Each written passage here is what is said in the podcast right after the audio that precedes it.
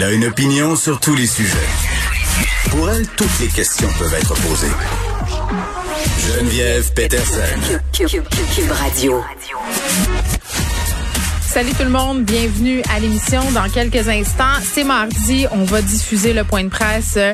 François Legault et Dr Arruda qui vont assurément parler de la situation euh, qui dégénère euh, dans certaines régions du Québec. Christian Dubé, ministre de la Santé, sera bien entendu avec eux. Euh, ça chauffe au Saguenay-Lac-Saint-Jean, ça chauffe en Outaouais aussi. on s'en vient dans l'orange brûlé pas mal, c'est ce que j'aurais envie de dire. On a une flambée des cas là-bas. Ça serait pas dû à la semaine de relâche qui a eu peu d'impact. Ça serait vraiment les rassemblements. Ce qui m'amène à dire qu'on devrait peut-être commencer à encadrer les exceptions. Peut-être qu'on fera allusion à ça aujourd'hui. Euh, le fait de donner peut-être plus de permissions. On va au point de presse. Bonjour tout le monde. On a euh, aujourd'hui, en fait euh, hier, eu 656 nouveaux cas. Donc, comme on le voit depuis quelques semaines, on est autour, on reste autour de 700 nouveaux cas par jour. Ça veut dire que le Québec résiste. Le Québec résiste aux variants. Le Québec résiste à la troisième vague. C'est pas le cas partout dans le monde. On l'a vu en France, en Italie. On a été obligé de reconfiner. On le voit dans certains États euh, aux États-Unis. Je regarde entre autres le Michigan où on a Détroit. Euh, le nombre de nouveaux cas a doublé depuis euh, deux semaines. Euh, ça continue d'être difficile au New Jersey, au Massachusetts. Même quand on regarde au Canada, il y a eu une forte augmentation du nombre de cas en Colombie-Britannique, en Alberta, en Ontario. En Ontario, on a même déclaré qu'on était dans une troisième vague. Euh, nous, évidemment, il y a toutes sortes de définitions, mais on n'est pas dans une vague puisqu'il n'y a pas d'augmentation du nombre de cas. Il y a une stabilisation, euh, mais il n'y a pas d'augmentation. Donc, euh, euh, ça va bien, ça veut dire que nos mesures euh, fonctionnent, mais, mais, mais, mais, la guerre est pas finie. Donc, faut continuer à être prudent. les prochaines semaines vont être déterminantes. Je rappelle aussi que oui, les gens se font vacciner, mais ça prend de trois à quatre semaines après la vaccination pour avoir le plein effet euh, du, du, vaccin. Donc, euh, euh, ça va bien. D'ailleurs, euh, j'entends des bons commentaires. Je pense que l'organisation du ministère de la Santé est impressionnante. Aujourd'hui, d'ici la fin de la journée, on devrait avoir atteint le cap du million. Ça veut dire qu'on devrait en fin de journée aujourd'hui avoir un million de Québécois qui sont euh, vaccinés. Et ça continue de s'accélérer. On se dirige dans les prochains jours vers 50 euh, 000 vaccins euh, par jour. Donc, bravo, bravo à Christian, à toute l'équipe.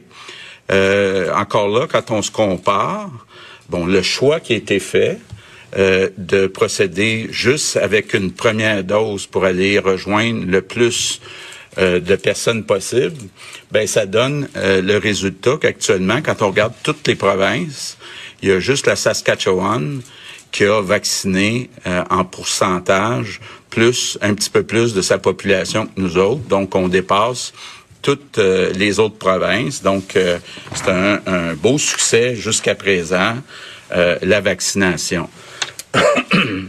Par contre, les variants sont de plus en plus présents. On est à 30% On le dit, éventuellement, le mois prochain, ça va être la majorité des cas. Donc, il euh, faut continuer d'être prudent. Et c'est pour ça qu'aujourd'hui, malheureusement, on ne peut pas annoncer de grands euh, assouplissements. En fait, j'en annonce deux euh, assouplissements aujourd'hui. Premièrement, les écoles secondaires euh, 3, 4, 5 en zone rouge, à partir de lundi prochain, le 29 mars, vont pouvoir arrêter l'alternance. Donc, ça veut dire que les élèves de secondaire 3, 4, 5, partout au Québec, vont être à tous les jours à l'école. Puis ça, ben pour moi, euh, c'est une euh, vraiment belle nouvelle parce que c'est là que devraient être nos enfants à l'école à tous les jours. Donc, ça va être le cas partout, même en zone rouge. L'autre bonne nouvelle, ça concerne nos aînés euh, dans les résidences. On a euh, pas mal fait le tour de la vaccination dans toutes les résidences. Donc, je vous annonce qu'à partir de demain, toutes les résidences où il y a plus de 75% des résidents qui ont été vaccinés depuis trois semaines, c'est important de le dire, depuis trois semaines, on rouvre les salles à.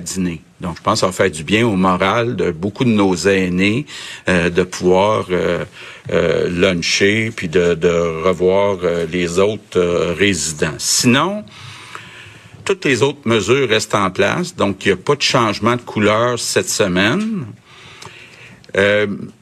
Mais euh, je veux faire un appel à la prudence à deux régions. Euh, vous l'avez vu, il y a une augmentation importante au Saguenay-Lac-Saint-Jean, en du nombre de cas. On pense qu'on est capable, en faisant attention, de rester en zone orange, mais c'est important de réduire les contacts. Il y a eu une augmentation des contacts dans les derniers jours, dans les dernières semaines. C'est important, là, au Saguenay, en Outaouais. On veut pas revenir en zone rouge. Donc, faisons attention, en particulier dans ces zones-là, mais faisons attention partout au Québec.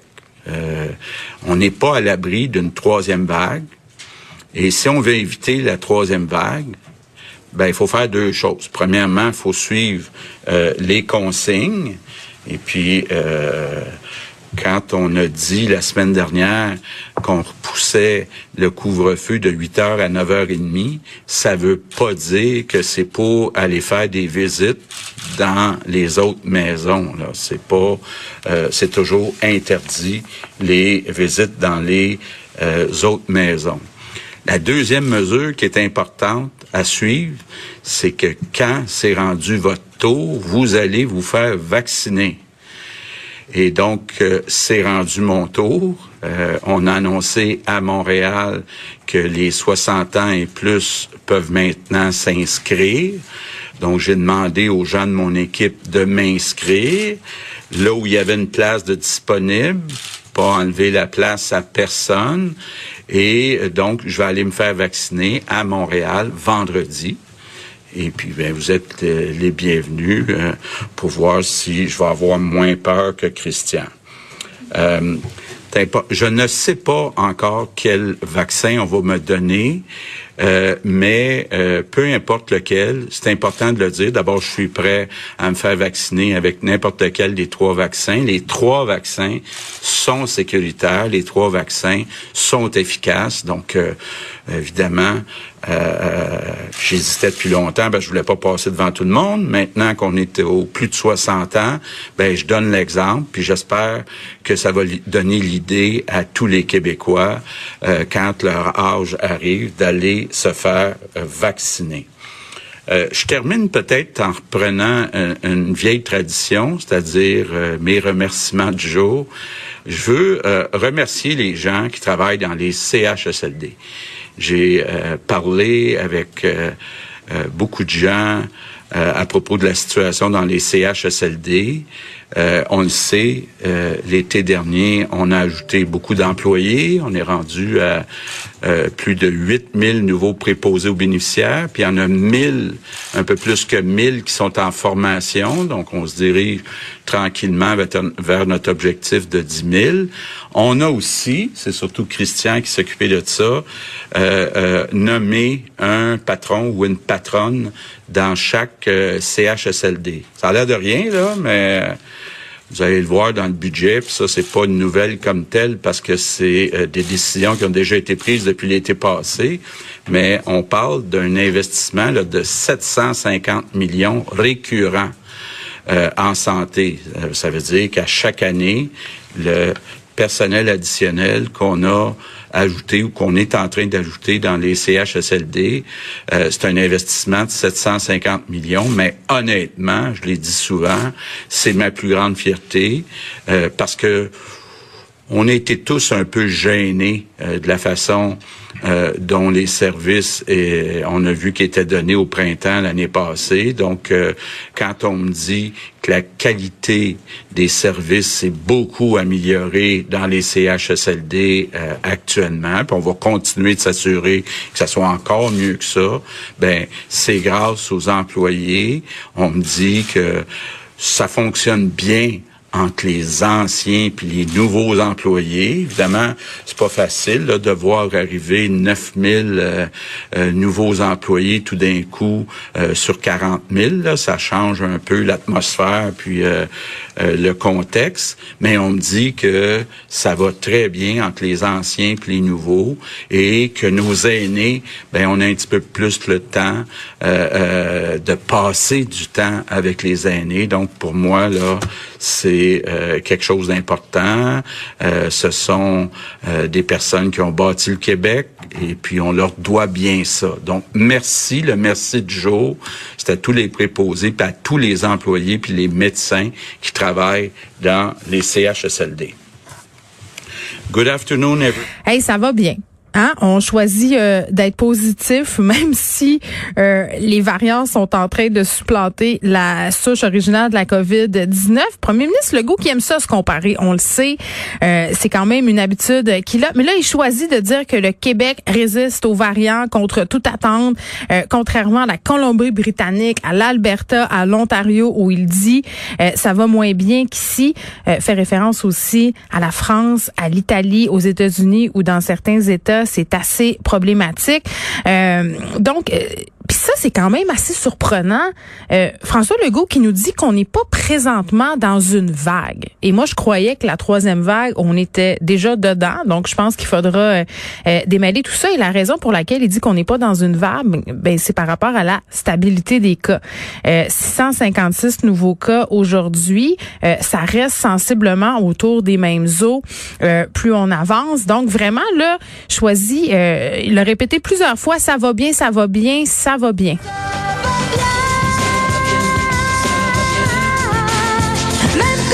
Ah, ça va bien. Fred est jamais d'accord quand je fais jouer des chansons, mais moi, toutes les excuses sont bonnes pour faire jouer, sont bonnes, pardon, pour faire jouer du Kathleen. Non, mais je ne sais pas si je partage l'enthousiasme du premier ministre sans blague parce que euh, j'en parlais tantôt en Outaouais, ça va pas si bien que ça. Au Saguenay-Lac-Saint-Jean, ça va pas si bien que ça. On a beaucoup, beaucoup de cas.